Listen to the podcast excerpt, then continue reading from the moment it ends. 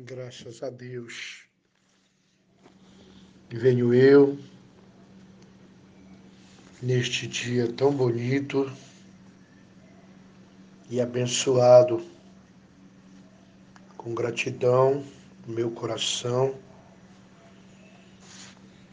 exatamente saudar a todos, aonde chegar de entrar ao lar a esta pessoa receber esse áudio, possa ela ter a necessária certeza que a bênção do Senhor estará alcançando esta pessoa abençoando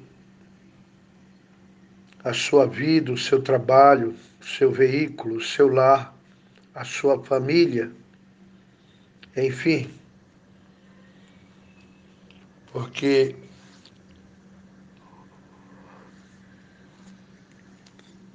eu quero compartilhar com você exatamente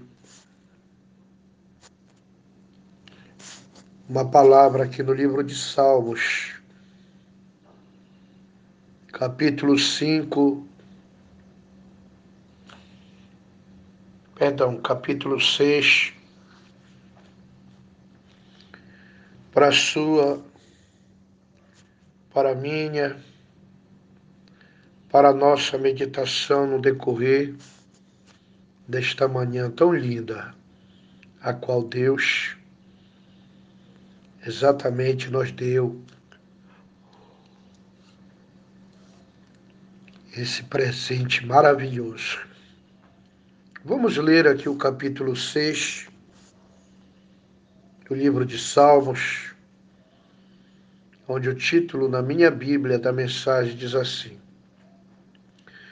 Davi recorre à misericórdia de Deus e alcança perdão. Leiamos a mensagem. Senhor, não me repreendas na tua ira, nem me castigue no teu furor. Tem misericórdia de mim, Senhor, porque sou fraco. Sara-me, Senhor, porque os meus ossos estão perturbados. Até a minha alma está perturbada. Mas tu, Senhor, até quando? Volta-te, Senhor. Livra minha alma. Salva-me por tua benignidade, porque na morte não há lembrança de ti. No sepulcro, quem te louvará? Já estou cansado do meu gemido Toda noite passo nadar. A minha cama molho meu leito com as minhas lágrimas. Já os meus olhos estão consumidos pela mágoa e têm envelhecido por causa de todos os meus inimigos. Apartai vós de mim todos os que praticais a iniquidade, porque o Senhor já ouviu a voz do meu lamento. O Senhor já ouviu a minha súplica.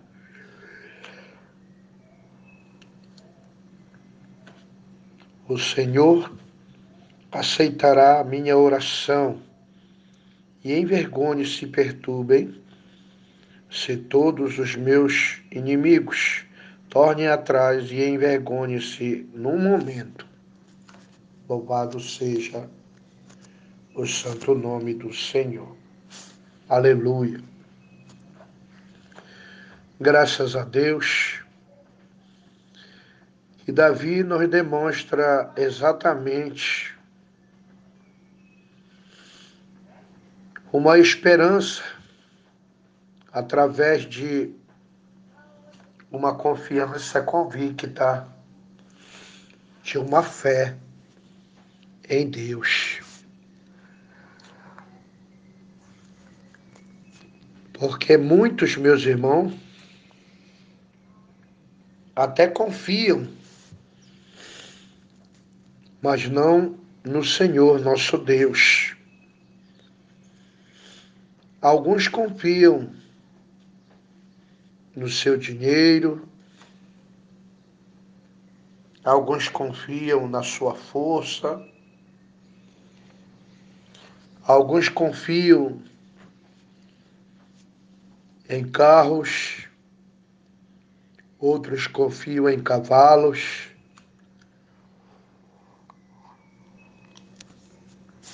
Há uma variedade e as pessoas escolhem exatamente em ter as suas preferências, nas suas escolhas, a quem querei vos servir. Isto aconteceu, está escrito também no livro de Josué. Josué chegou a declarar para os mesmos a quem eles o haveriam exatamente de querer escolher servir. Porém, disse Josué: Eu e a minha casa serviremos ao Senhor. Isso é muito lindo é muito maravilhoso e recompensável pelo próprio Deus. A pessoa colocar a sua vida, a sua casa, a sua família, o seu veículo, as suas terras, os seus animais, exatamente aos cuidados da mão do Senhor. Então diz no versículo do capítulo 6 do livro de Salmos a palavra: Tem misericórdia de mim, Senhor, porque sou fraco. Aleluia. Sara-me, Senhor, porque os meus ossos estão perturbados. Aqui ele está vivenciando uma aflição e uma perturbação incômoda, de uma maneira que os seus ossos estão perturbados. Você sabe exatamente agora que o Senhor me faz lembrar do vale dos ossos secos, lá no livro de Ezequiel. Louvado seja o santo nome do Senhor. Glória a Deus.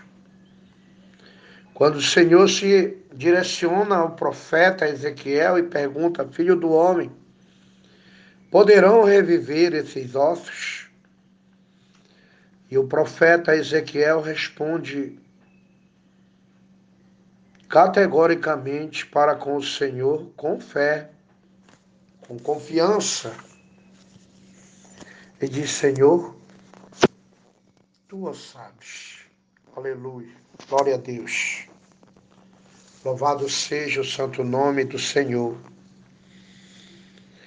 Então, no versículo 4 do capítulo 6 do livro de Salmos, a mensagem oficial, continua então exatamente o salmista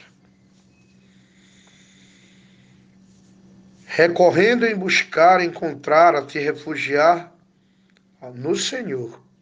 Aí ele diz: Volta-te, Senhor, livra minha alma, salva-me por tua benignidade. A benignidade do Senhor, o seu amor, a sua bondade, a sua misericórdia. Deveremos ser muito gratos ao Senhor nosso Deus, porquanto Ele, exatamente, somente Ele pode nos salvar. Glória a Deus, glória a Jesus. No versículo 5, ele diz: Porque na morte não há lembrança de ti, no sepulcro quem te louvará? O salmista reconhece que se não for a benignidade do Senhor, se o Senhor não voltar exatamente pelo intermédio da oração, da petição, da necessidade em socorrer não somente o salmista, mas eu, você, todos nós.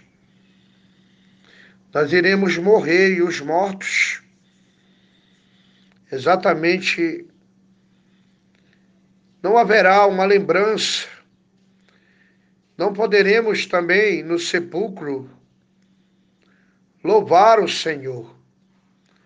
Uma vez se o Senhor nos socorrer, nos preservar em vida, nós livrando, nós curando, nós libertando, estaremos inteiramente aptos, com gratidão em nossos corações, para lhe adorar, para lhe louvar. Glória a Deus. Aleluia. Já estou cansado do meu gemido, toda noite faço nadar a minha a minha cama. Molho o meu leito com as minhas lágrimas. Há um ponto determinado exatamente que Deus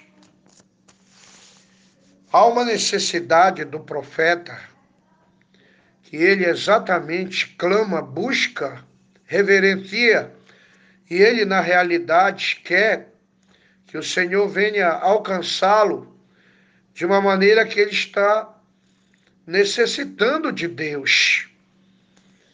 E por esse motivo, ele recorre ao socorro de Deus, ele busca a misericórdia de Deus, ele pede para Deus se voltar para com ele.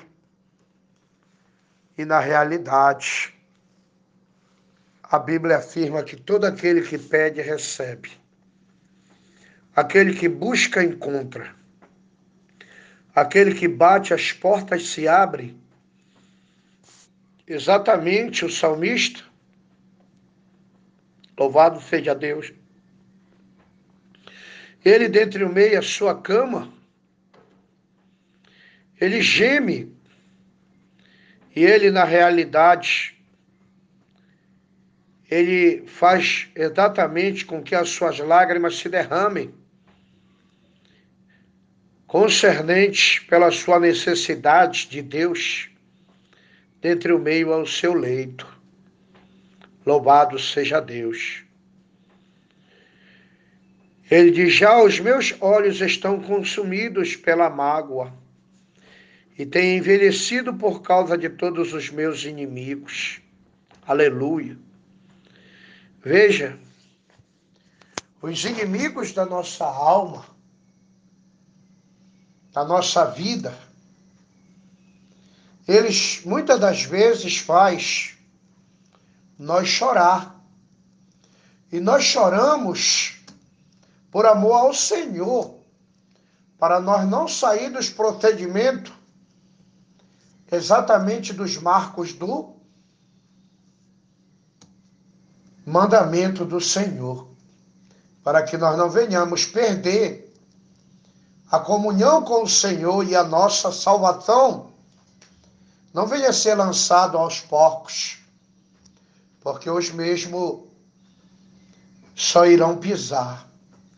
Então, por esse motivo, a nossa salvação custará lágrimas, custará orações, dedicações, temor, fervor, obediência ao Senhor.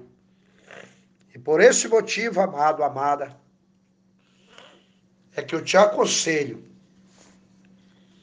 buscar o Senhor com verdade, fidelidade, para que o Senhor venha glorificar o seu nome na sua vida, para que o Senhor venha ser glorificado na sua alma. E enquanto haja um fôlego de vida, você mesmo possa agradecê-lo ao Senhor com o cântico de adoração e gratidão ao Senhor. Apartai vós de mim todos os que praticam a iniquidade. É necessário nós orar para Deus tirar, apartar de nós todos aqueles iníquos que praticando eles a iniquidade, essa iniquidade, se nós estivermos a ladear a eles, vai nos envolver. E por nós envolver, como servos de Deus, como filhos de Deus Altíssimo, como no chamado de Deus, vai exatamente nós contaminar pelo intermédio de nós ver, de nós escutar, de nós interagir pelo meio de palavra e até então andarmos e até quem sabe na realidade praticarmos juntamente com essa pessoa o tal erro, o tal pecado, a qual gerará a morte. E por esse motivo, meu amado, minha amada, ore a Deus. Ah, mas é é o meu parente. Olha, ou você sai do meio da tua parentela, ou a tua parentela tem que sair do teu lado. Por quê? Isso é bíblico. Quando Abraão foi chamado pelo Senhor em Uz dos Caldeus, a primeiríssima palavra que ele escuta de Deus é: sai do meio da tua parentela. Porque a tua, a minha, a nossa parentela, na convivência, ela tem inteiramente, exatamente conhecimento das obras que outrora nós praticávamos. E uma mudança radical ao lado, junto desta pessoa, ela não o aceitará.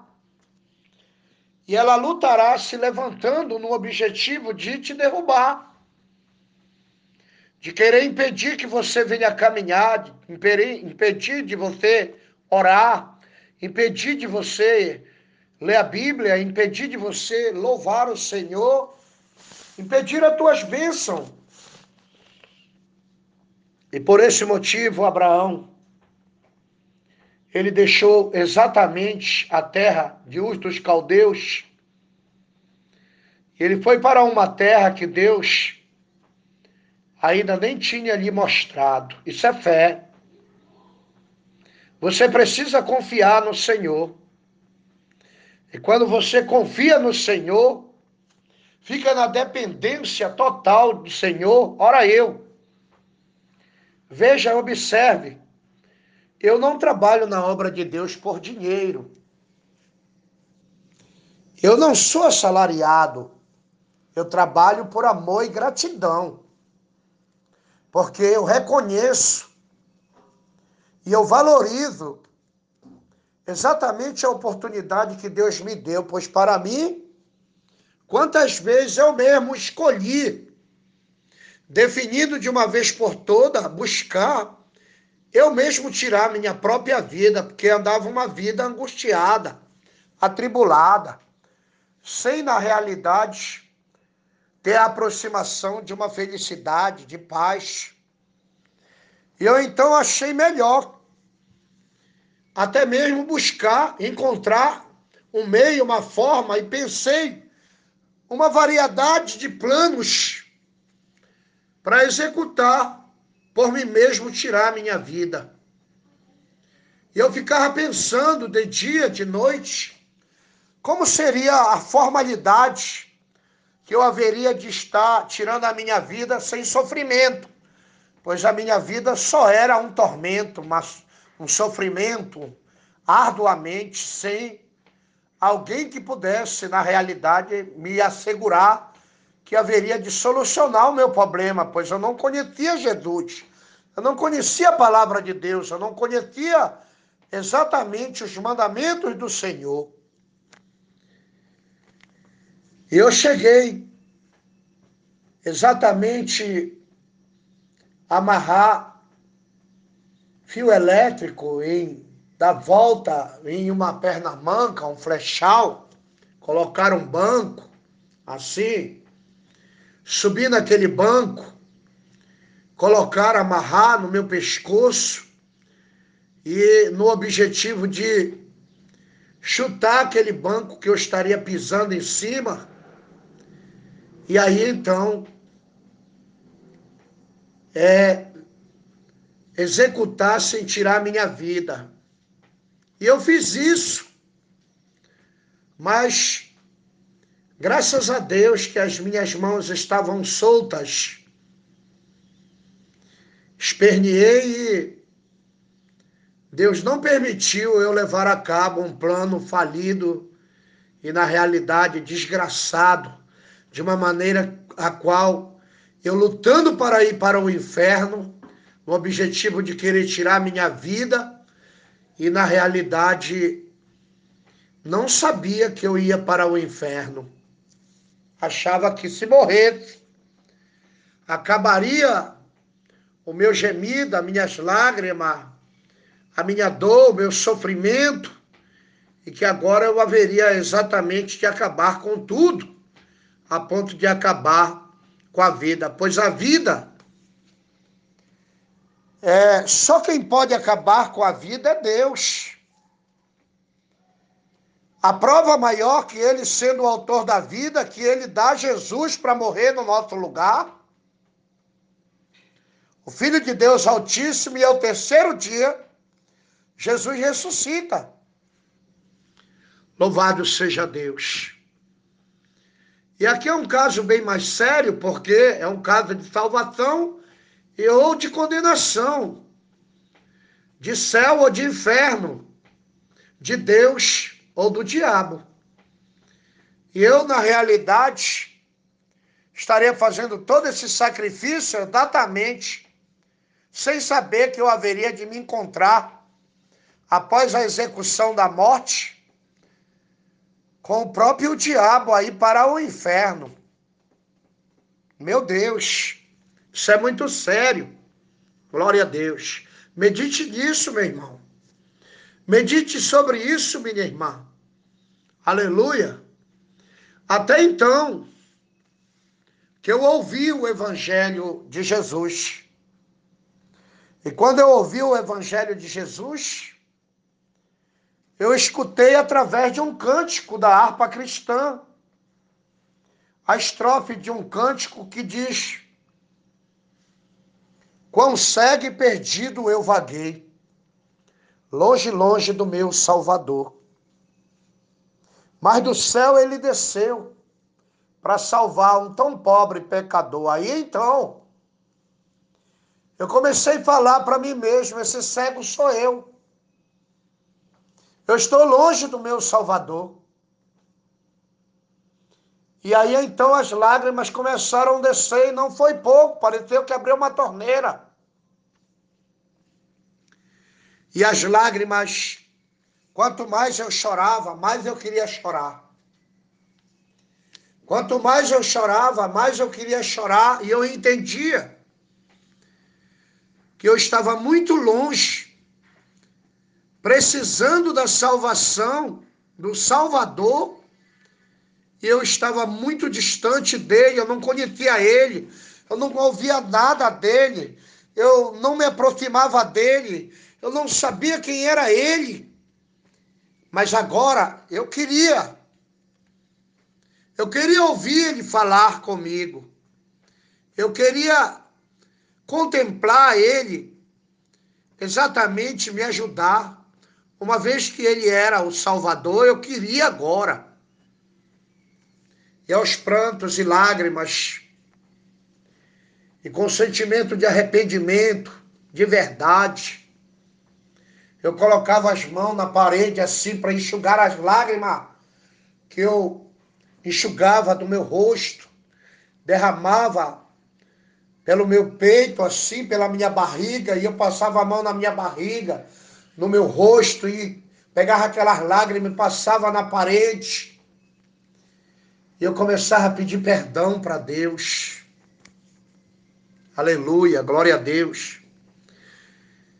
E alguém que cantava aquele hino através exatamente do aparelho sonora, não me via, porque eu estava exatamente em uma localidade de uma dimensão que o impedia até então de eu ver essa pessoa, mas por detrás daquelas paredes tinha uma alma a qual estava em plantos e lágrimas e uma necessidade a qual na realidade aquele aquele cântico daquele adorador estava exatamente surtindo um efeito tremendo e maravilhoso.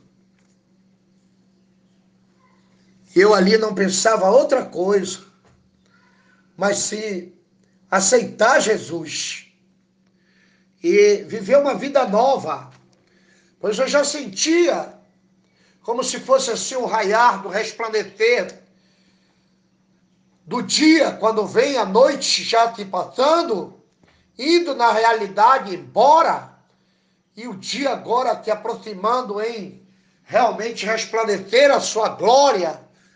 Eu, eu via isso. E eu então agora, com todo o desejo da minha alma, do meu entendimento, do meu sentimento, com lágrimas nos meus olhos, querendo exatamente aceitar Jesus.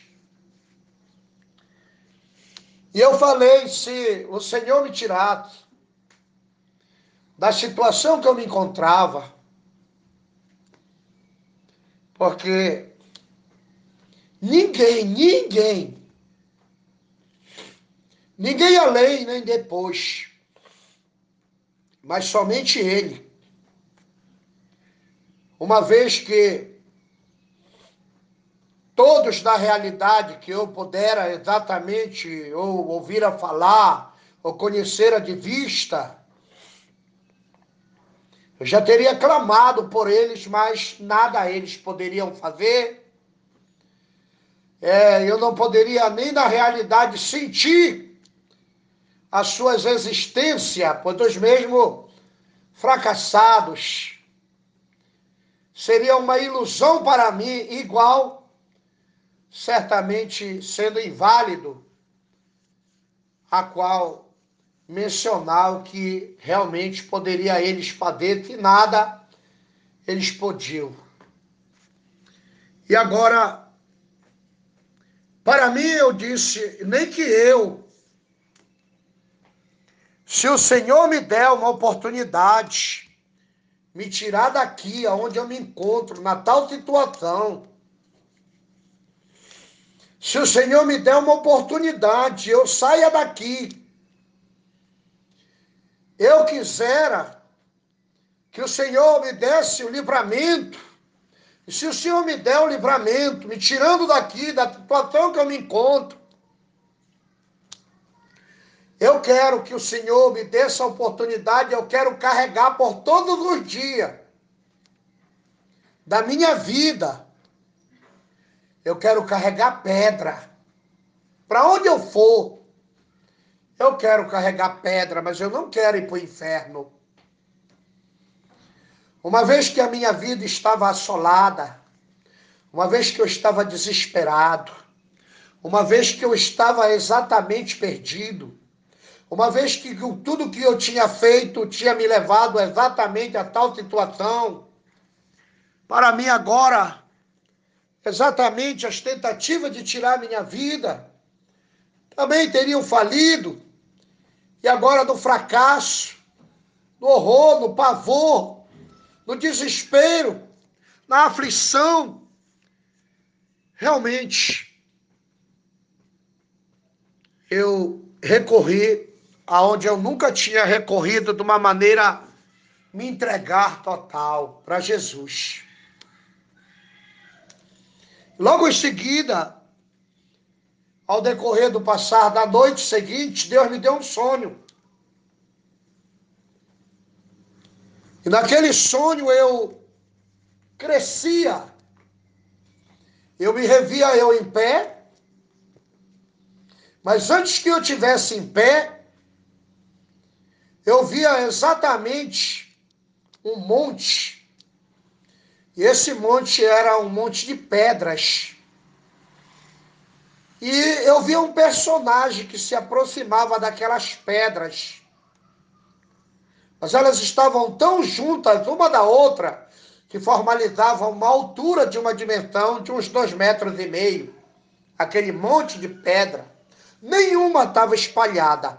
Todas elas estavam organizadas, formalizando uma pedra, uma rocha grande, da mediação de uns dois metros e meio de altura. E aquele personagem veio. E eu vendo aquele personagem. E aquele personagem veio com um livro na mão. E ele colocou exatamente debaixo do seu braço, ao lado esquerdo. E ao ele colocar aquele livro debaixo do seu braço, agora na mão que estava aquele livro, ele teria exatamente um cajado. Hoje eu falo cajado porque eu sei que é cajado, mas outra hora eu dizia que era assim, tipo um cabo de guarda-chuva, mas era só semelhança, aquela curva que tem, mas era muito diferente. E aquele personagem, com aquele cajado na mão, aquele livro debaixo do braço, andava eu vendo ele. E ele veio, se assentou sobre aquela rocha. E quando ele se assentou naquela rocha, me despertou uma curiosidade. Eu me revendo, a parte que eu estava me revendo, vendo ele, exatamente de espiar o que era que ele estava ainda além de fazer. Ele sentado ele sentou, cruzou as pernas, colocou uma perna por cima da outra, arriou o cajado do seu lado, tirou o livro debaixo do braço e abriu o livro. Quando ele abriu o livro, me despertou uma curiosidade tão grande, porque eu via as letras que saiu daquele livro, elas subiam como se fosse um vapor e elas brilhavam como se na realidade fosse de ouro. Elas subiam brilhando as letras e desciam brilhando, uma coisa mais linda e inexplicável. Eu vi aquilo e eu me espantei.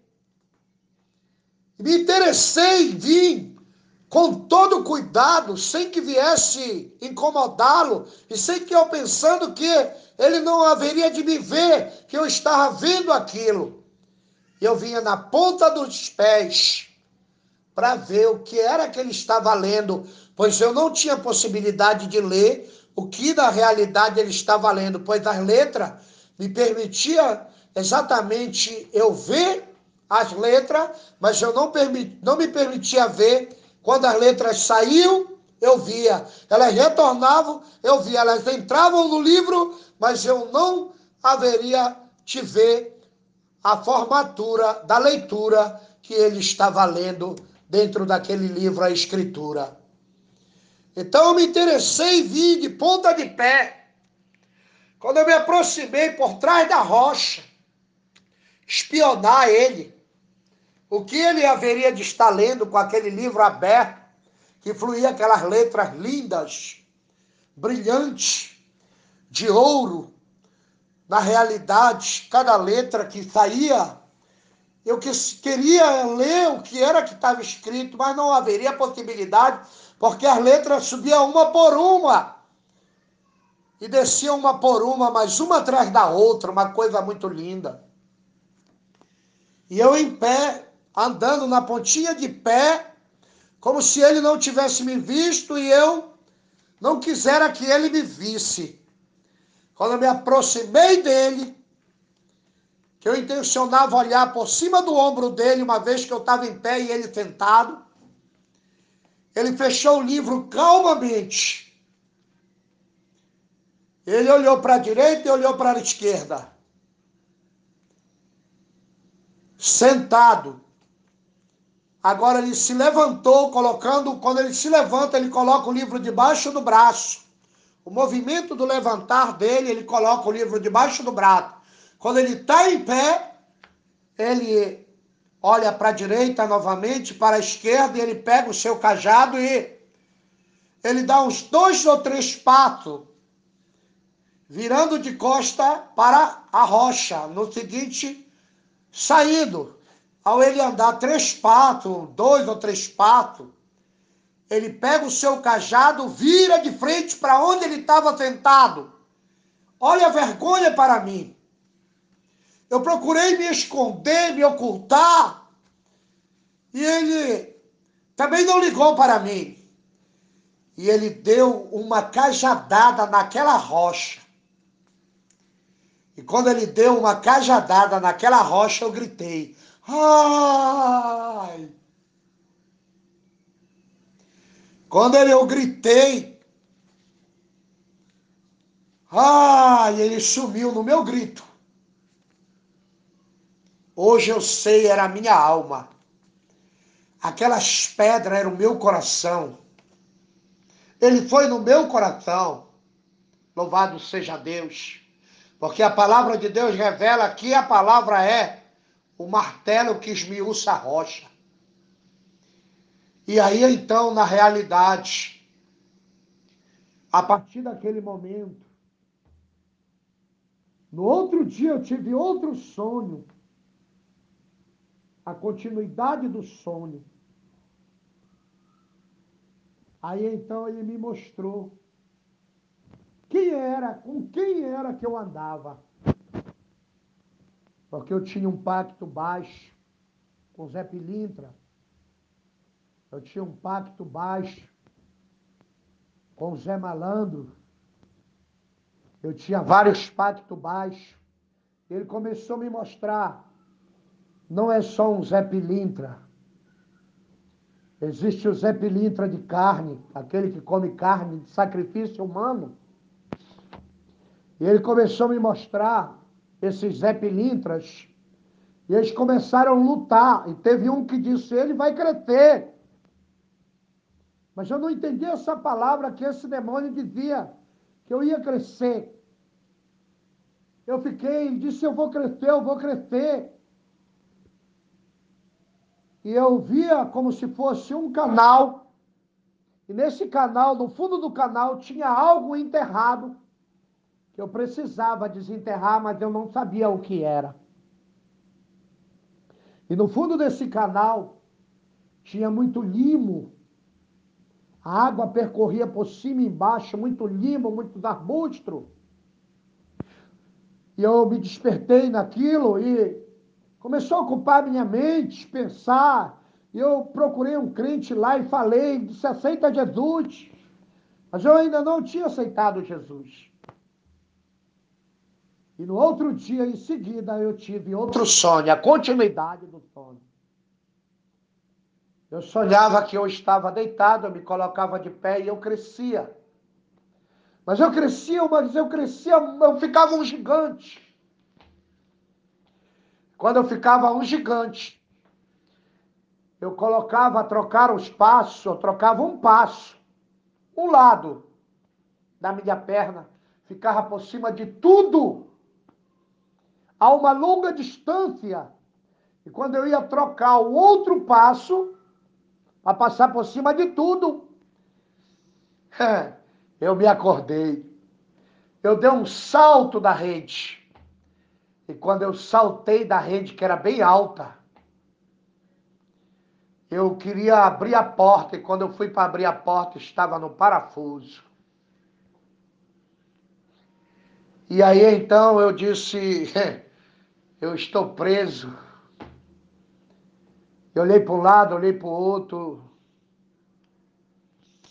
E aí então, na realidade, fiquei sem dormir, pensando naquilo, pensando naquele sonho anterior dos demônios, que seria Zé Pilintra, variedades de forma que eles têm, que não é só um. E aí então, o primeiro sonho que vi aquele personagem, e aí então, os crentes foram lá, eu aceitei Jesus. Outros aceitaram Jesus, mas não deram testemunho para Jesus que eles queriam realmente Jesus. Porque aceitar Jesus é, é querer dar testemunho para Jesus que não somente se precisa de Jesus, mas se quer Jesus para, para ti, para a sua salvação, para a tua vida, para a sua casa, para os seus caminhos, para a sua para as tuas obras, para nossas obras, para que Jesus venha aprovar o feito das nossas mãos, isto é o nosso trabalho. E aí então, tudo que eu tinha já passado exatamente pelas minhas mãos, o tanto de dinheiro que eu possuía em ter, que eu na realidade agora perdia, e que agora eu não tinha mais nada, e eu então na realidade aceitei Jesus. E eu não sabia que Jesus era a verdadeira riqueza. Eu não sabia porque o que eu tinha era só tribulação, era guerra, era na realidade cassação, era vingança, era projetos maléficos, era coisa de sequestro, era coisa na realidade de troca de tiro, era na realidade escolher, buscar, alcançar arma, aí era só uma desgraça.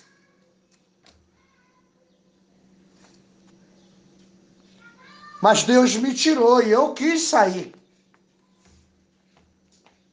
E quando eu quis sair, na realidade foi nessa situação que eu tive uma preferência de escolher e eu coloquei para Deus, se Ele me desse a oportunidade, eu quisera carregar por todos os dias pedra. Mas eu não queria ir para o inferno, uma vez que agora eu fico sabendo que em vida se tem sofrimento, imagina se a pessoa for para o inferno. Não se compara. Porque nunca mais se sairá do inferno. E aí então, pelos feitos ou a necessidade que leva a pessoa realmente a tropeçar, a andar exatamente por caminho de tropeço, em fazer realmente algo que na realidade seja errado, tem jeito. Mas se ele não morrer, e só quem pode dar jeito é Jesus. Porque Jesus morreu, ressuscitou para fazer isso. Eu então agora, logo Deus fez um grande milagre para me tirar de lá, ele confundiu todas as autoridades, meu nome desapareceu. Desapareceu do computador, desapareceu da, da agenda, desapareceu da, da agenda da escrevente, da agenda da juíza, da... desapareceu tudo. E aí então eu vejo que o preço que o diabo impõe para mim não vale. Os Illuminati me ofereceram 900 euros para mim ser Illuminati junto a eles. Eu não aceitei, não vou aceitar, não me empenho interesse por dinheiro, nem ambição, trabalho por amor e gratidão e adoração ao Senhor por tudo que Ele fez, está fazendo e ainda fará exatamente na minha vida. Os Illuminati, quando viram o meu status, exatamente a mulher, uma empresária, ela, na realidade, o declarou dizendo que ela estava em estado terminal, ela tinha câncaro na garganta. Ela era proprietária exatamente de uma transportadora de mineração, a qual ela era a proprietária de óleo vermelho, e ela estava interessada em me dar 900 euros, não importando com que eu poderia gastar. E eu bati a fotografia da igreja, a necessidade da construção da igreja. E eu mandei para ela, se ela quisesse doar para mim, não seria para mim, mas seria para a obra de Deus. E então ela disse que se eu tivesse interessado, eu mandava o meu zap. E eu mandei o meu zap. Ela disse imediatamente que o dinheiro estava no banco e ela ia exatamente entrar em contato com o advogado dela. E o advogado dela haveria de estar exatamente entrando em contato comigo e eu haveria de estar sabendo como seria o procedimento para mim requisitar esse dinheiro.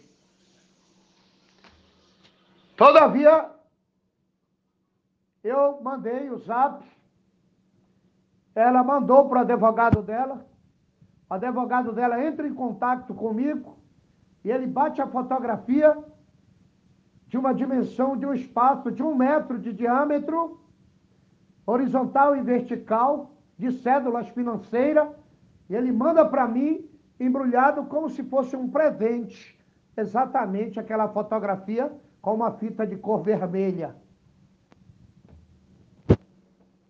Ele eminencia a mandar duas fotografias, isto é, duas numa, ou uma em duas, porque não seria somente a fotografia dele, era uma fotografia que tinha duas pessoas ele e outra pessoa. Mas ele. É, eu desconheci o comportamento na fotografia e identifiquei, pois eu sou périto, Deus me deu essa dádiva, Deus ser périto em examinar é, mensagens similares ocultas de Satanás, porque eu tinha pacto com ele. E aí então, na realidade, eu entendi. Seria um presente de Satanás. Porque aqueles dois homens que estavam exatamente, estavam com veste sacerdotal, exatamente do reino satânico. E aí então, eu mandei exatamente uma mensagem especial para ele, qual cuja Bíblia nos relata. Que Jesus é a luz do mundo. Eu escrevi disse: a partir do momento, eu já faço parte dos Illuminati. Porque a partir do momento que eu aceitei Jesus como único e suficiente Salvador da minha alma, eu já sou iluminado, porque Jesus é a luz do mundo. E eu mandei para ele.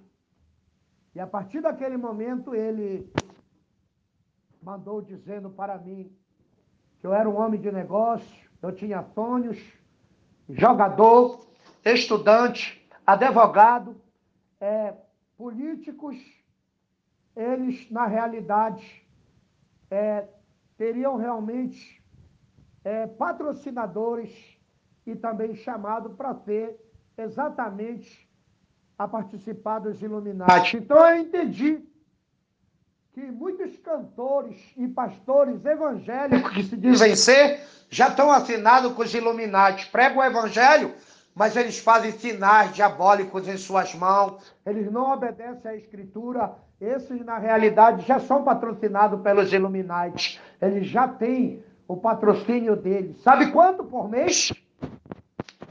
Além dos 900 euros, eles me ofertaram 100 mil por mês para não fazer nada, assim dizia eles.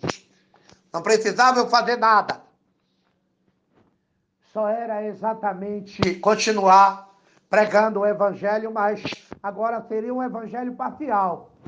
Não seria mais com ensinamento, não seria mais com separação.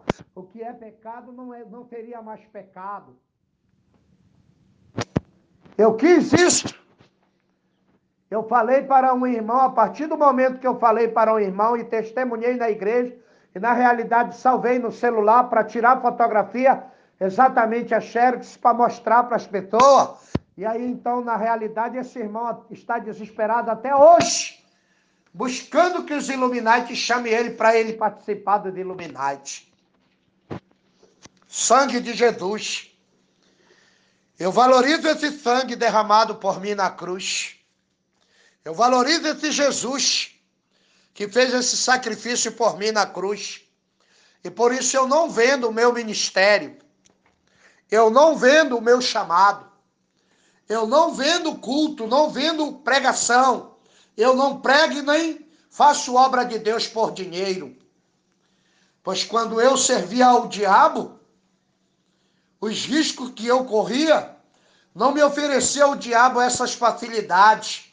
Mas agora que eu estou com Jesus, o diabo oferece facilidade. Vai para o quinto dos infernos, Satanás. Tu e a tua facilidade. Pelo sangue do Cordeiro de Deus, e tem muito mais poder. Quero viver na presença de Deus e quero a minha salvação para a glória do Senhor nosso Deus. Querido amado, amada, medita nessa partícula desse testemunho, porque isso é eficaz, edificante e é de muito precioso valor, não somente para mim, mas também para você. Não decair nas garras de Satanás por qualquer prato. Que Deus abençoe você. Medite na palavra que foi pregada e no testemunho que foi exatamente eficaz e autêntico e verdadeiro para a glória de Deus nosso Pai. Deixa eu orar por você. Senhor nosso Deus e nosso Pai, Abençoe no, o nosso ministério. Abençoe a nossa congregação. Abençoe os responsáveis, ó Pai, os pastores. Abençoa, Senhor, os mensageiros. Abençoe os pregadores. Abençoe a campanha ao final, exatamente dessa próxima terça-feira, que se realizará o término da campanha que traz por título As Águas purificadora. Meu Deus, confirma a vitória. Abençoa, meu Deus, o trabalho das mãos dos meus irmãos. Abençoa nós, ó Pai. Senhor, nos nossos afazeres, nos guarda, nos livra, nos protege, nos abençoa, nos prospera e nos leva para ti, Senhor Jesus, porque somos propriedades do Senhor, em nome do Pai, do Filho do Espírito Santo de Deus. Amém, amém, amém, Jesus. Fiquem todos na doce e maravilhosa paz do nosso Senhor e Salvador Jesus Cristo, em nome de Jesus. Esse que vos despede é o teu irmão em Cristo, o evangelista responsável pelo ministério das igrejas aqui da bendita seja a glória do Senhor do campo da cidade nova que Deus abençoe e fiquem todos na maravilhosa, doce e poderosa paz do nosso Senhor e Salvador Jesus Cristo. Amém, amém, amém, Jesus.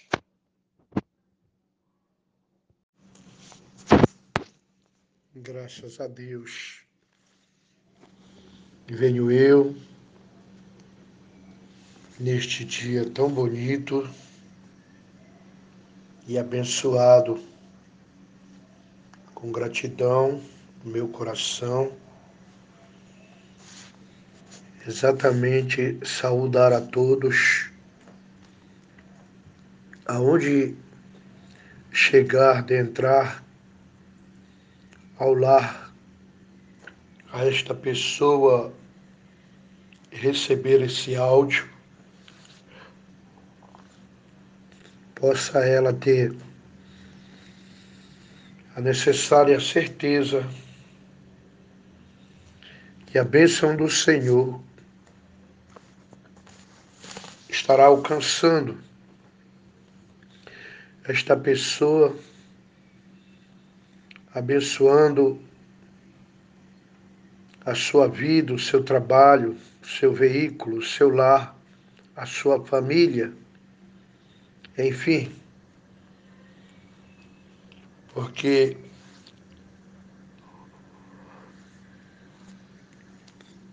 eu quero compartilhar com você exatamente uma palavra aqui no livro de Salmos, capítulo 5, perdão, capítulo 6,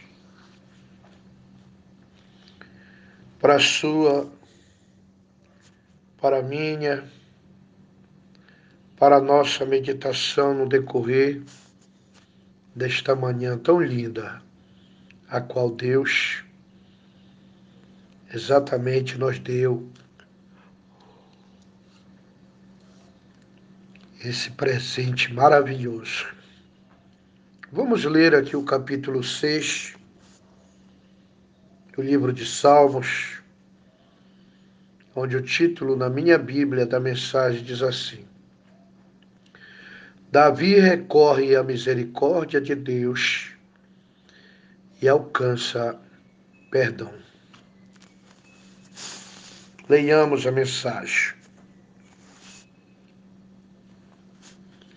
Senhor, não me repreendas na tua ira, nem me castigue no teu furor. Tem misericórdia de mim, Senhor, porque sou fraco. Sara-me, Senhor, porque os meus ossos estão perturbados até a minha alma está perturbada. Mas tu, Senhor, até quando volta-te, Senhor, livra minha alma, salva-me por tua benignidade, porque na morte não há lembrança de ti, no sepulcro quem te louvará? Já estou cansado do meu gemido. Toda noite passo nadar. A minha cama molha o meu leito com as minhas lágrimas. Já os meus olhos estão consumidos pela mágoa e têm envelhecido por causa de todos os meus inimigos. Apartai vós de mim todos os que praticais a iniquidade, porque o Senhor já ouviu a voz do meu lamento. O Senhor já ouviu a minha súplica.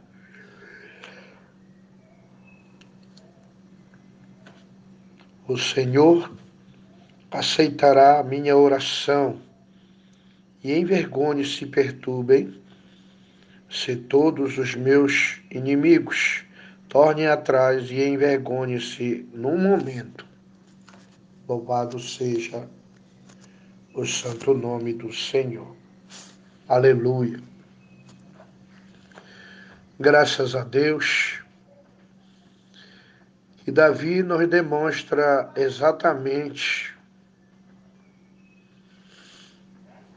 uma esperança através de uma confiança convicta de uma fé em Deus. Porque muitos meus irmãos até confiam, mas não no Senhor nosso Deus. Alguns confiam no seu dinheiro, alguns confiam na sua força, alguns confiam em carros, outros confiam em cavalos.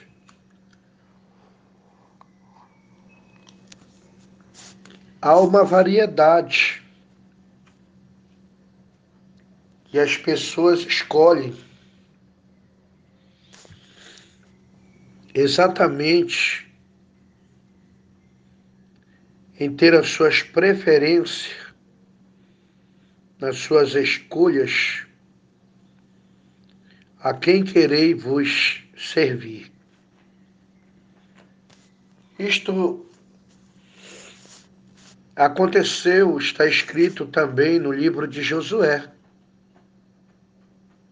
Josué chegou a declarar para os mesmos a quem eles o haveriam exatamente de querer escolher servir. Porém, disse Josué: Eu e a minha casa serviremos ao Senhor. Isso é muito lindo, é muito maravilhoso e recompensável pelo próprio Deus. A pessoa colocar a sua vida, a sua casa, a sua família, o seu veículo, as suas terras, os seus animais, exatamente aos cuidados da mão do Senhor. Então, diz no versículo do capítulo 6 do livro de Salmos a palavra: Tem misericórdia de mim, Senhor, porque sou fraco. Aleluia. Sara-me, Senhor, porque os meus ossos estão perturbados. Aqui ele está vivenciando uma aflição e uma perturbação incômoda, de uma maneira que os seus ossos estão perturbados. Você sabe exatamente agora que o Senhor me faz lembrar do vale dos ossos secos, lá no livro de Ezequiel. Louvado seja o santo nome do Senhor. Glória a Deus. Quando o Senhor se direciona ao profeta Ezequiel e pergunta: Filho do homem, poderão reviver esses ossos? E o profeta Ezequiel responde categoricamente para com o Senhor, com fé, com confiança. E diz: Senhor, tu o sabes. Aleluia. Glória a Deus. Louvado seja o santo nome do Senhor. Então, no versículo 4 do capítulo 6 do livro de Salmos, a mensagem oficial, continua então exatamente o salmista recorrendo em buscar, encontrar, a te refugiar no Senhor. Aí ele diz: Volta-te, Senhor, livra minha alma, salva-me por tua benignidade. A benignidade do Senhor, o seu amor, a sua bondade, a sua misericórdia. Deveremos ser muito gratos ao Senhor nosso Deus, porquanto Ele exatamente somente Ele pode nos salvar. Glória a Deus, glória a Jesus. No versículo 5, ele diz: Porque na morte não há lembrança de ti, no sepulcro quem te louvará? O salmista reconhece que se não for a benignidade do Senhor, se o Senhor não voltar exatamente pelo intermédio da oração, da petição, da necessidade em socorrer não somente o salmista, mas eu, você, todos nós. Nós iremos morrer e os mortos exatamente não haverá uma lembrança. Não poderemos também no sepulcro louvar o Senhor. Uma vez se o Senhor nos socorrer, nos preservar em vida, nós livrando, nós curando, nós libertando, estaremos inteiramente aptos, com gratidão em nossos corações, para lhe adorar, para lhe louvar. Glória a Deus. Aleluia. Já estou cansado do meu gemido, toda noite faço nadar a minha a minha cama. Molho o meu leito com as minhas lágrimas. Há um ponto determinado exatamente que Deus há uma necessidade do profeta que ele exatamente clama, busca, reverencia e ele, na realidade, quer que o Senhor venha alcançá-lo de uma maneira que ele está necessitando de Deus. E por esse motivo, ele recorre ao socorro de Deus, ele busca a misericórdia de Deus, ele pede para Deus se voltar para com ele. E na realidade, a Bíblia afirma que todo aquele que pede, recebe. Aquele que busca, encontra.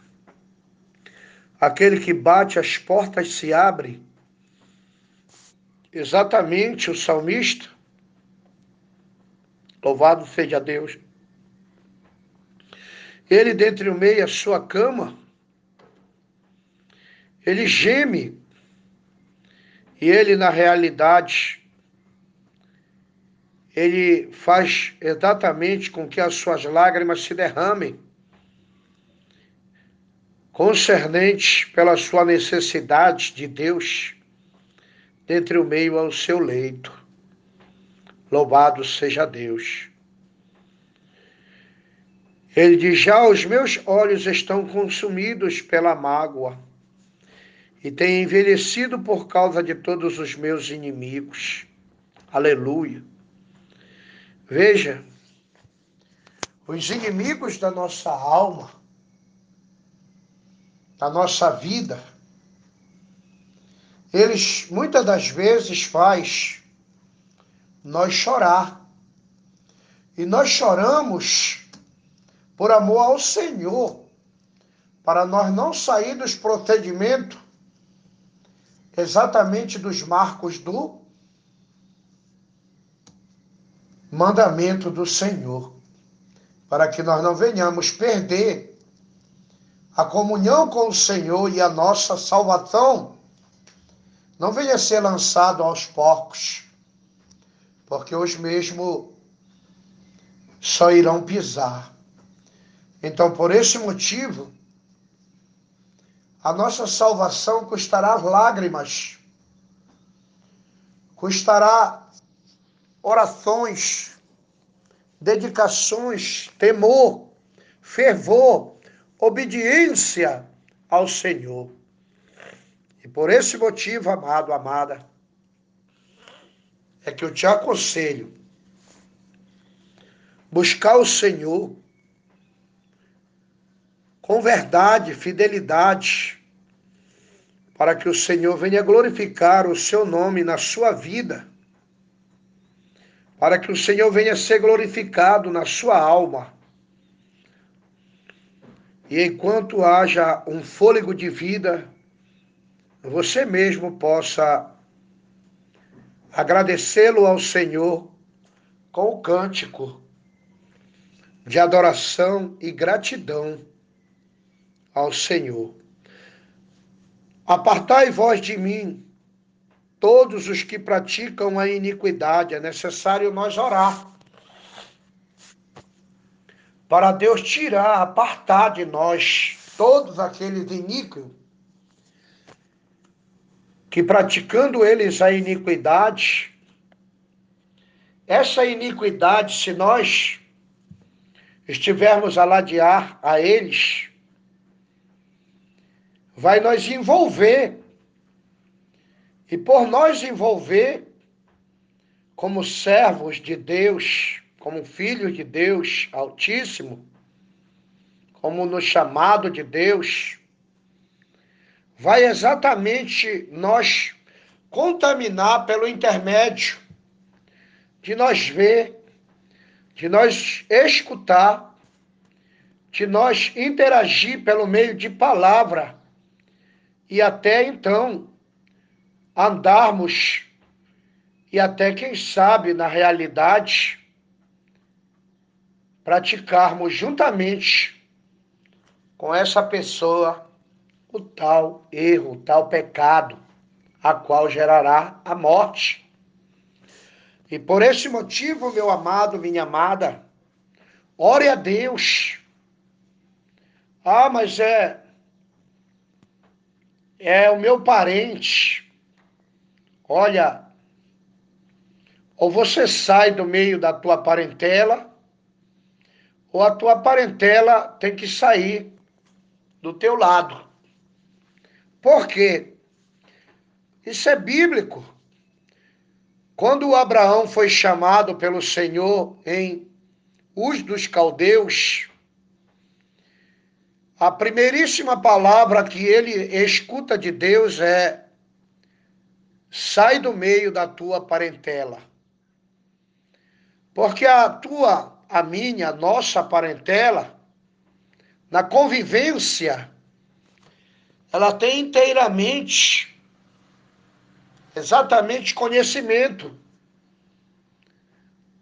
das obras que outrora nós praticávamos.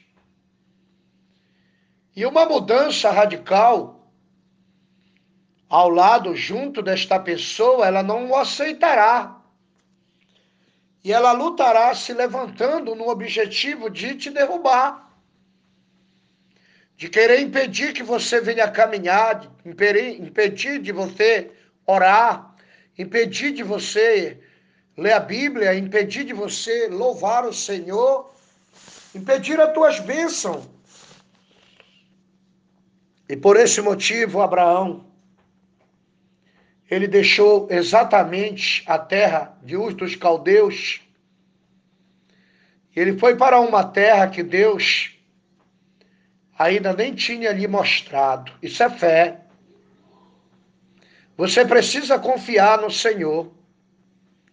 E quando você confia no Senhor, fica na dependência total do Senhor. Ora eu.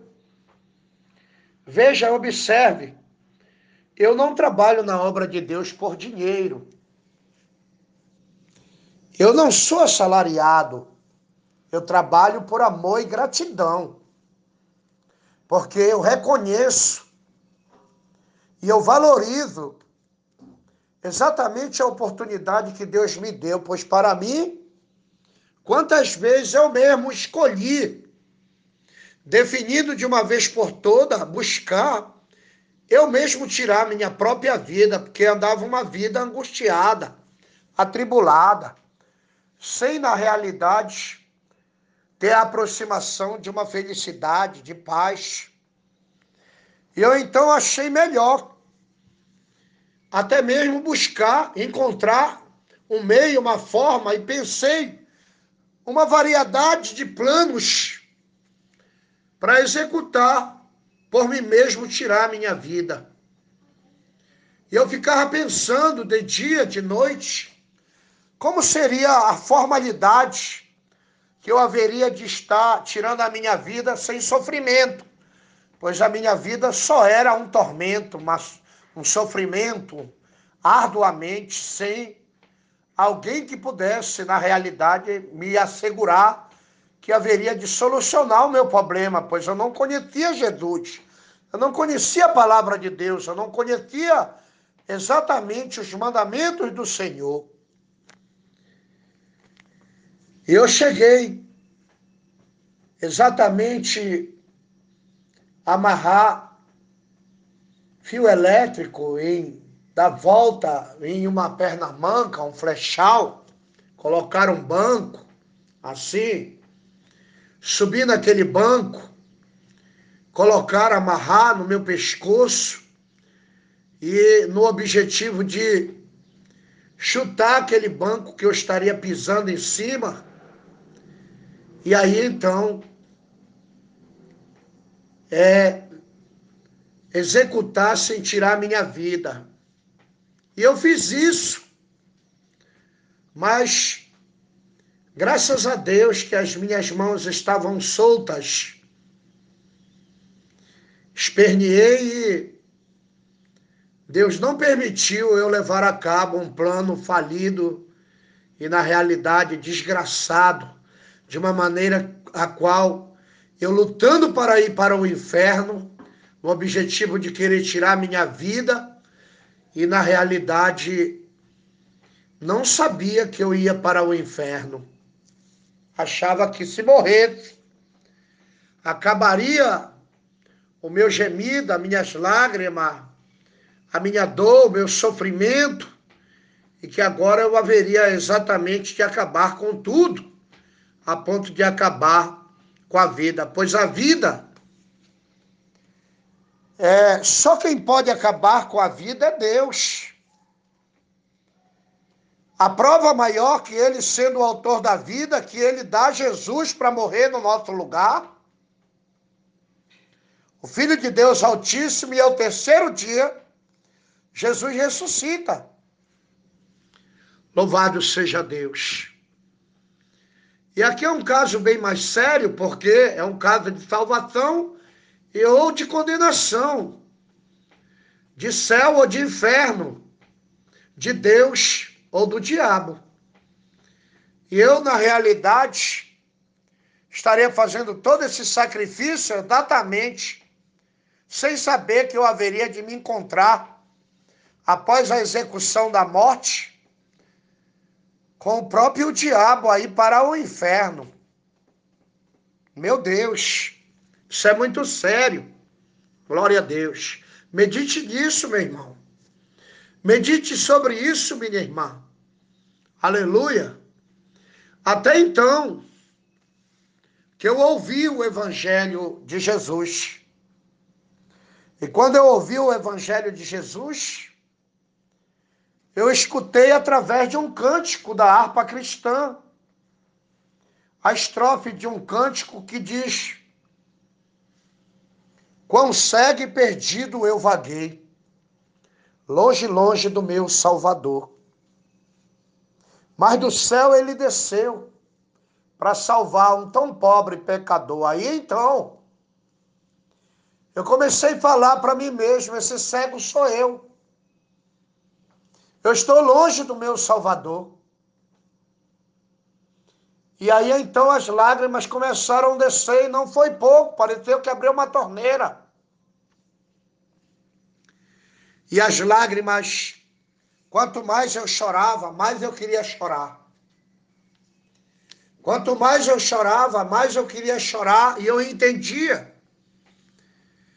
que eu estava muito longe precisando da salvação do Salvador, e eu estava muito distante dele, eu não conhecia ele, eu não ouvia nada dele, eu não me aproximava dele, eu não sabia quem era ele. Mas agora eu queria. Eu queria ouvir ele falar comigo.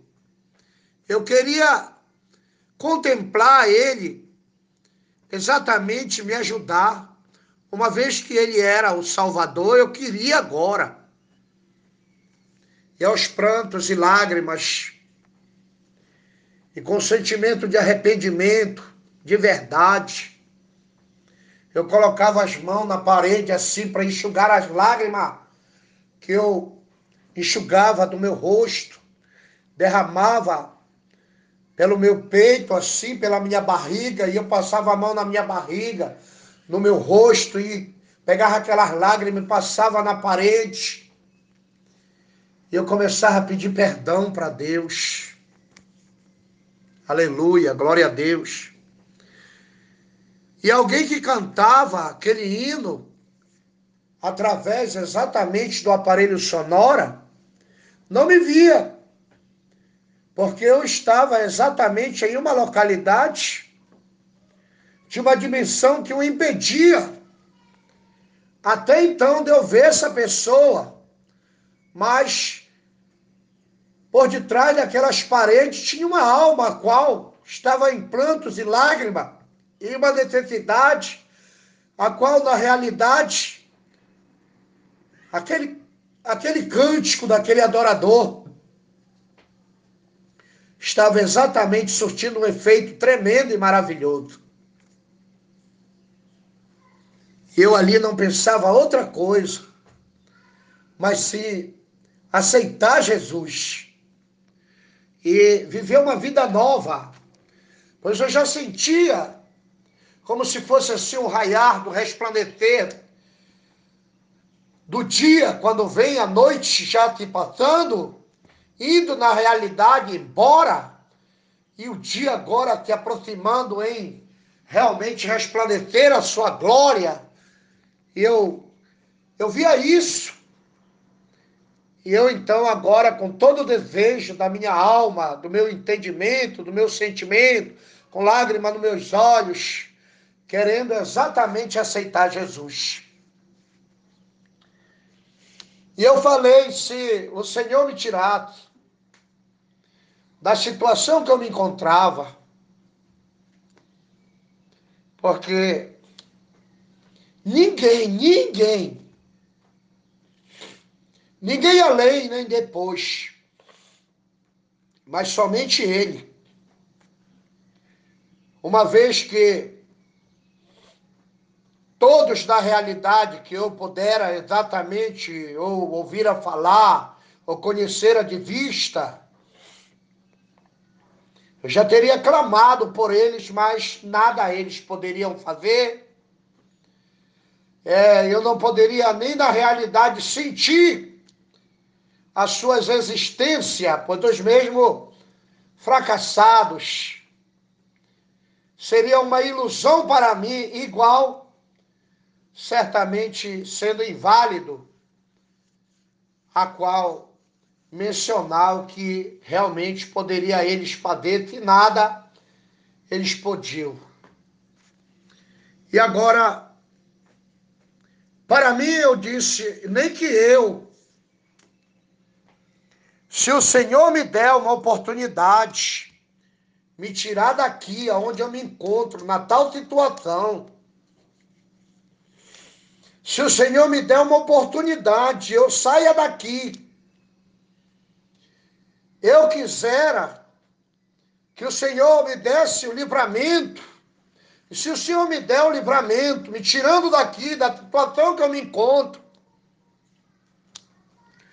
eu quero que o Senhor me dê essa oportunidade, eu quero carregar por todos os dias da minha vida eu quero carregar pedra.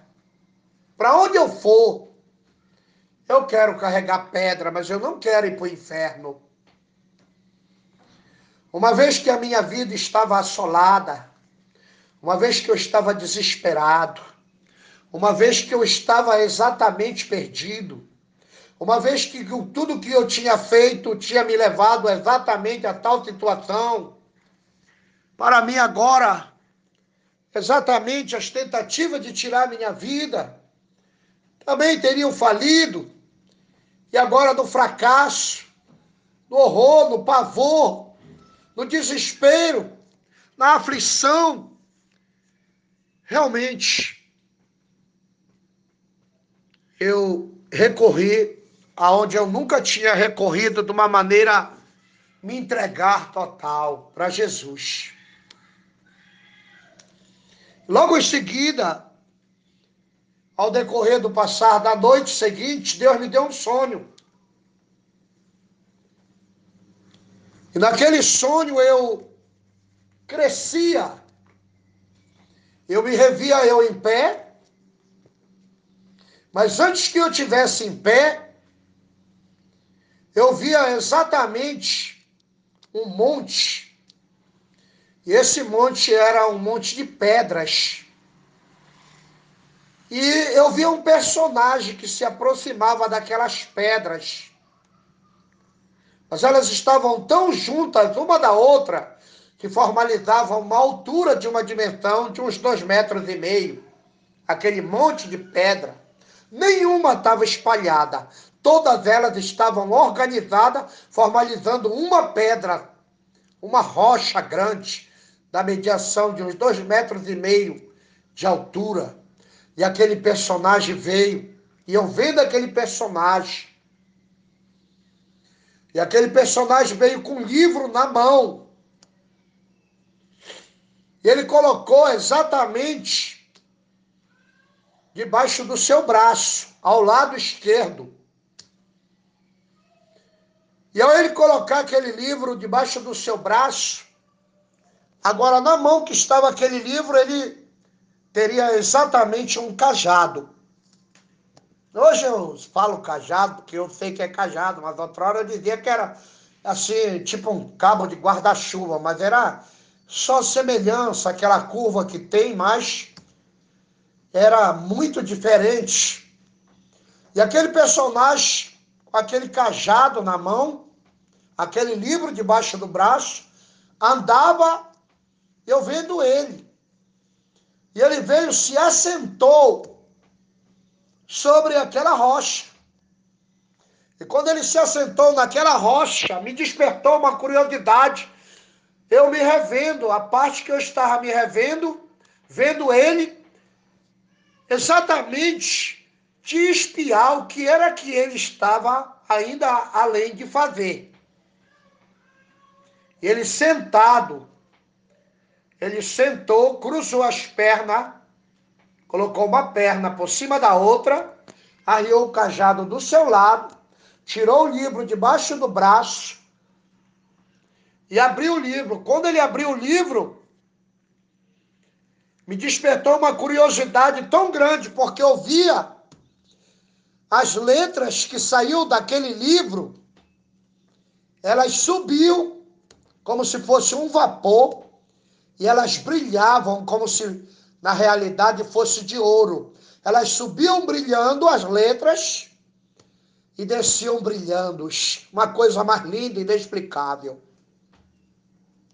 Eu vi aquilo e eu me espantei me interessei em vir com todo cuidado, sem que viesse incomodá-lo e sem que eu pensando que ele não haveria de me ver, que eu estava vendo aquilo. Eu vinha na ponta dos pés para ver o que era que ele estava lendo, pois eu não tinha possibilidade de ler o que na realidade ele estava lendo, pois as letras me permitia exatamente eu ver as letras, mas eu não, permit, não me permitia ver. Quando as letras saíam, eu via. Elas retornavam, eu via. Elas entravam no livro, mas eu não haveria de ver a formatura da leitura que ele estava lendo dentro daquele livro, a escritura. Então eu me interessei e vi de ponta de pé. Quando eu me aproximei por trás da rocha, espionar ele, o que ele haveria de estar lendo com aquele livro aberto, que fluía aquelas letras lindas, brilhantes, de ouro? Na realidade, cada letra que saía, eu queria ler o que era que estava escrito, mas não haveria possibilidade, porque as letras subiam uma por uma e desciam uma por uma, mas uma atrás da outra, uma coisa muito linda. E eu em pé, andando na pontinha de pé, como se ele não tivesse me visto e eu não quisera que ele me visse. Quando eu me aproximei dele, que eu intencionava olhar por cima do ombro dele, uma vez que eu estava em pé e ele sentado, ele fechou o livro calmamente. Ele olhou para a direita e olhou para a esquerda. Sentado, Agora ele se levantou, colocando, quando ele se levanta, ele coloca o livro debaixo do braço. O movimento do levantar dele, ele coloca o livro debaixo do braço. Quando ele está em pé, ele olha para a direita novamente, para a esquerda, e ele pega o seu cajado e ele dá uns dois ou três passos, virando de costa para a rocha, no seguinte, saindo. Ao ele andar três patos, dois ou três patos, ele pega o seu cajado, vira de frente para onde ele estava sentado. Olha a vergonha para mim. Eu procurei me esconder, me ocultar. E ele também não ligou para mim. E ele deu uma cajadada naquela rocha. E quando ele deu uma cajadada naquela rocha, eu gritei: Ai! Quando eu gritei, ai, ele sumiu no meu grito. Hoje eu sei, era a minha alma. Aquelas pedras eram o meu coração. Ele foi no meu coração. Louvado seja Deus. Porque a palavra de Deus revela que a palavra é o martelo que esmiuça a rocha. E aí então, na realidade, a partir daquele momento, no outro dia eu tive outro sonho, a continuidade do sonho. Aí então ele me mostrou quem era, com quem era que eu andava. Porque eu tinha um pacto baixo com Zé Pilintra. Eu tinha um pacto baixo com Zé Malandro. Eu tinha vários pactos baixos. Ele começou a me mostrar. Não é só um Zé Pilintra. Existe o Zé Pilintra de carne, aquele que come carne de sacrifício humano. E ele começou a me mostrar esses Zé Pilintras. E eles começaram a lutar. E teve um que disse: ele vai crescer. Mas eu não entendi essa palavra que esse demônio dizia, que eu ia crescer. Eu fiquei, disse: eu vou crescer, eu vou crescer. E eu via como se fosse um canal. E nesse canal, no fundo do canal, tinha algo enterrado que eu precisava desenterrar, mas eu não sabia o que era. E no fundo desse canal tinha muito limo. A água percorria por cima e embaixo, muito limo, muitos arbustos. E eu me despertei naquilo e começou a ocupar minha mente, pensar. E eu procurei um crente lá e falei, disse, aceita Jesus. Mas eu ainda não tinha aceitado Jesus. E no outro dia, em seguida, eu tive outro sonho, a continuidade do sonho. Eu sonhava que eu estava deitado, eu me colocava de pé e eu crescia. Mas eu crescia, mas eu crescia, eu ficava um gigante. Quando eu ficava um gigante, eu colocava, trocar os passos, eu trocava um passo, um lado da minha perna, ficava por cima de tudo a uma longa distância. E quando eu ia trocar o outro passo, para passar por cima de tudo, eu me acordei. Eu dei um salto da rede. E quando eu saltei da rede, que era bem alta, eu queria abrir a porta. E quando eu fui para abrir a porta, estava no parafuso. E aí então eu disse: eu estou preso. Eu olhei para um lado, olhei para o outro. E aí, então, na realidade, fiquei sem dormir, pensando naquilo, pensando naquele sonho anterior dos demônios, que seria Zé Pilintra, variedades de forma que eles têm, que não é só um. E aí, então, o primeiro sonho que vi aquele personagem. E aí então os crentes foram lá, eu aceitei Jesus. Outros aceitaram Jesus, mas não deram testemunho para Jesus que eles queriam realmente Jesus. Porque aceitar Jesus é, é querer dar testemunho para Jesus que não somente se precisa de Jesus, mas se quer Jesus para, para ti, para sua salvação, para a tua vida, para a sua casa, para os seus caminhos, para sua, para suas obras, para nossas obras, para que Jesus venha aprovar o feito das nossas mãos, isto é, o nosso trabalho. E aí então, tudo que eu tinha já passado exatamente pelas minhas mãos, o tanto de dinheiro que eu possuía em ter, que eu na realidade agora perdia, e que agora eu não tinha mais nada, e eu então na realidade aceitei Jesus. E eu não sabia que Jesus era a verdadeira riqueza. Eu não sabia porque o que eu tinha era só tribulação, era guerra, era na realidade cassação, era vingança, era projetos maléficos, era coisa de sequestro, era coisa na realidade de troca de tiro, era na realidade escolher, buscar, alcançar arma, aí era só uma desgraça.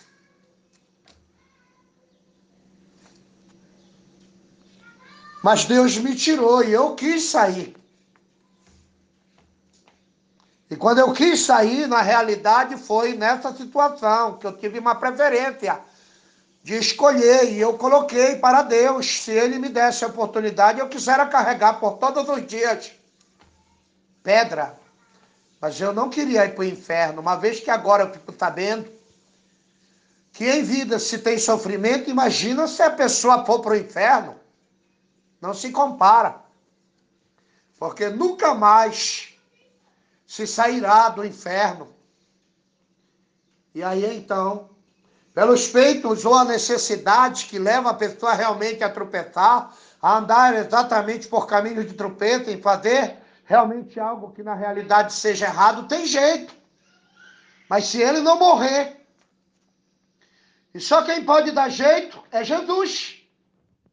Porque Jesus morreu, ressuscitou para fazer isso. Eu então agora, logo Deus fez um grande milagre para me tirar de lá. Ele confundiu todas as autoridades. O meu nome desapareceu. Desapareceu do computador, desapareceu da, da agenda, desapareceu da, da agenda da escrevente, da agenda da juíza, da... desapareceu tudo. E aí então eu vejo que o preço que o diabo impõe para mim não vale. Os Illuminati me ofereceram 900 euros para mim ser Illuminati junto a eles. Eu não aceitei, não vou aceitar, não me tenho interesse por dinheiro, nem ambição, trabalho por amor e gratidão e adoração ao Senhor por tudo que Ele fez, está fazendo e ainda fará exatamente na minha vida. Os Illuminati, quando viram o meu status, exatamente a mulher, uma empresária, ela, na realidade, o declarou dizendo que ela estava em estado terminal, ela tinha câncaro na garganta, ela era proprietária exatamente de uma transportadora de mineração, a qual ela era a proprietária de óleo vermelho, e ela estava interessada em me dar 900 euros, não importando com que eu poderia gastar. E eu bati a fotografia da igreja. A necessidade da construção da igreja. E eu mandei para ela, se ela quisesse doar para mim, não seria para mim, mas seria para a obra de Deus. E então ela disse que se eu tivesse interessado, eu mandasse o meu zap. E eu mandei o meu zap. Ela disse imediatamente que o dinheiro estava no banco e ela ia exatamente entrar em contato com o advogado dela, e o advogado dela haveria de estar exatamente entrando em contato comigo e eu haveria de estar sabendo como seria o procedimento para mim requisitar esse dinheiro. Todavia, eu mandei o zap, ela mandou para o advogado dela, o advogado dela entra em contato comigo e ele bate a fotografia de uma dimensão de um espaço de um metro de diâmetro, horizontal e vertical, de cédulas financeiras, e ele manda para mim embrulhado como se fosse um presente, exatamente aquela fotografia com uma fita de cor vermelha. Ele eminencia a mandar duas fotografias, isto é, duas numa, ou uma em duas, porque não seria somente a fotografia dele, era uma fotografia que tinha duas pessoas, ele e outra pessoa. Mas ele. É, eu desconheci o comportamento na fotografia e identifiquei, pois eu sou périto, Deus me deu essa dádiva, Deus ser périto em examinar é, mensagens similares ocultas de Satanás, porque eu tinha pacto com ele. E aí então, na realidade, eu entendi seria um presente de Satanás. Porque aqueles dois homens que estavam exatamente, estavam com veste sacerdotal, exatamente do reino satânico. E aí então, eu mandei exatamente uma mensagem especial para ele, qual cuja Bíblia nos relata. Que Jesus é a luz do mundo eu escrevi disso. A partir do momento, eu já faço parte dos Illuminati. Porque a partir do momento que eu aceitei Jesus como único e suficiente Salvador da minha alma, eu já sou iluminado, porque Jesus é a luz do mundo. E eu mandei para ele. E a partir daquele momento, ele mandou dizendo para mim eu era um homem de negócio, eu tinha sonhos, jogador, estudante, advogado, é, políticos, eles, na realidade, é, teriam realmente é, patrocinadores e também chamado para ter exatamente a participar dos Illuminati. Então eu entendi que muitos cantores e pastores evangélicos que se dizem ser já estão assinados com os Illuminati. Pregam o evangelho, mas eles fazem sinais diabólicos em suas mãos. Eles não obedecem à escritura. Esses, na realidade, já são patrocinados pelos Illuminati. Eles já têm o patrocínio deles. Sabe quanto por mês? Além dos 900 euros eles me ofertaram 100 mil por mês para não fazer nada, assim dizia a eles. Não precisava eu fazer nada. Só era exatamente continuar pregando o evangelho, mas agora seria um evangelho parcial. Não seria mais com ensinamento, não seria mais com separação. O que é pecado não, é, não seria mais pecado. Eu quis isso eu falei para um irmão, a partir do momento que eu falei para um irmão e testemunhei na igreja, e na realidade salvei no celular para tirar fotografia, exatamente a Xerox, para mostrar para as pessoas. E aí então, na realidade, esse irmão está desesperado até hoje, buscando que os Illuminati chamem ele para ele participar do Illuminati.